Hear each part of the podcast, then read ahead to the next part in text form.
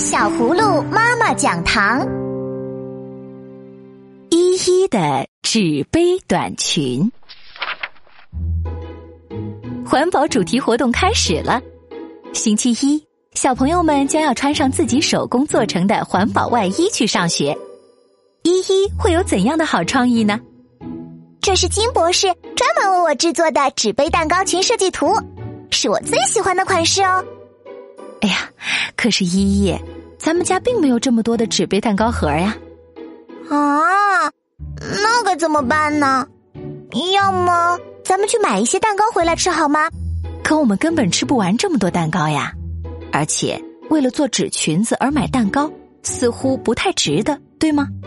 不如我们用彩纸做一件裙子呢？嗯，可是那要浪费很大一张硬卡纸，这样就失去了环保的意义了呀。啊，嗯，嗯这可怎么办呀？我的裙子，依依，别因为困难而退缩。既然有目标，我们就要想办法克服困难，努力达成。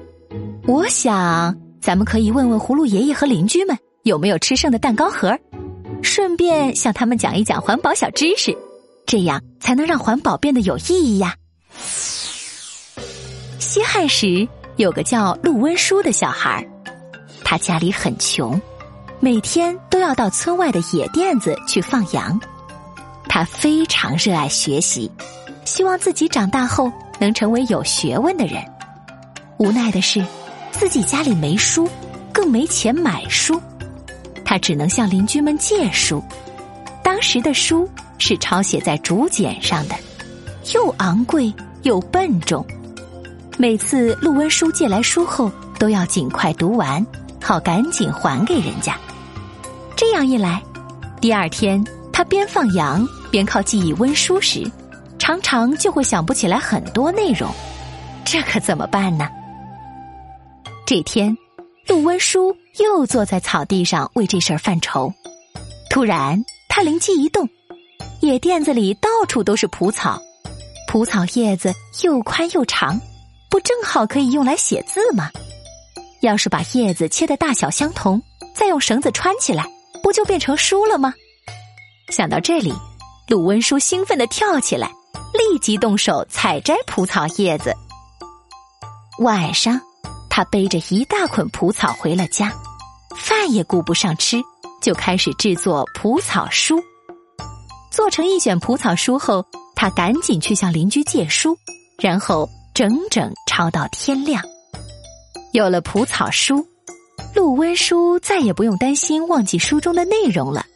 而且这种书很轻便，可以带在身上，一边放羊一边学习。从这以后，陆温书晚上抄书，白天刻苦攻读，学问一天天丰富起来。几年以后，陆温书做了监狱里的狱吏。他仍然没有改变自己对知识的渴求和热爱，更加认真刻苦的学习知识。陆温书在工作中经常接触律令条款，逐渐对律法产生了浓厚的兴趣，开始专心研究各种律令。经过多年的努力，他终于成为了西汉杰出的法律学家。我从金博士那里听说，依依姐姐要做环保蛋糕盒裙子，所以我把一个星期吃的蛋糕盒子都保留了下来。喏，拿去吧。哇，这么多蛋糕盒啊！谢谢大大。这下好了，我们收集到这么多不同颜色的蛋糕盒，足够依依做好几件漂亮的环保裙子了。咱们现在就按照金博士的设计图纸开始动手制作吧。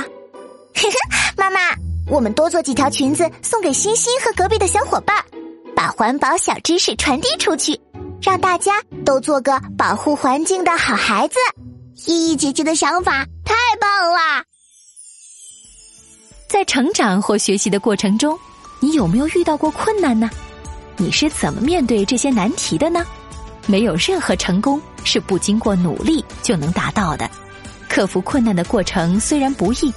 却会回报给我们大大的成功，在克服困难的过程中，我们能收获到喜悦、乐趣、坚韧和友谊，还有更多的宝藏藏在其中。你不想试一试吗？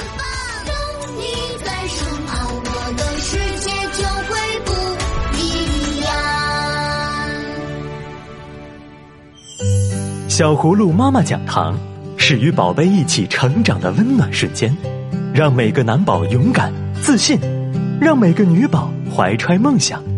如果你想了解更多精彩内容，就快快关注我们的微信公众号“小葫芦家族”，还有精美的礼物等着你哦。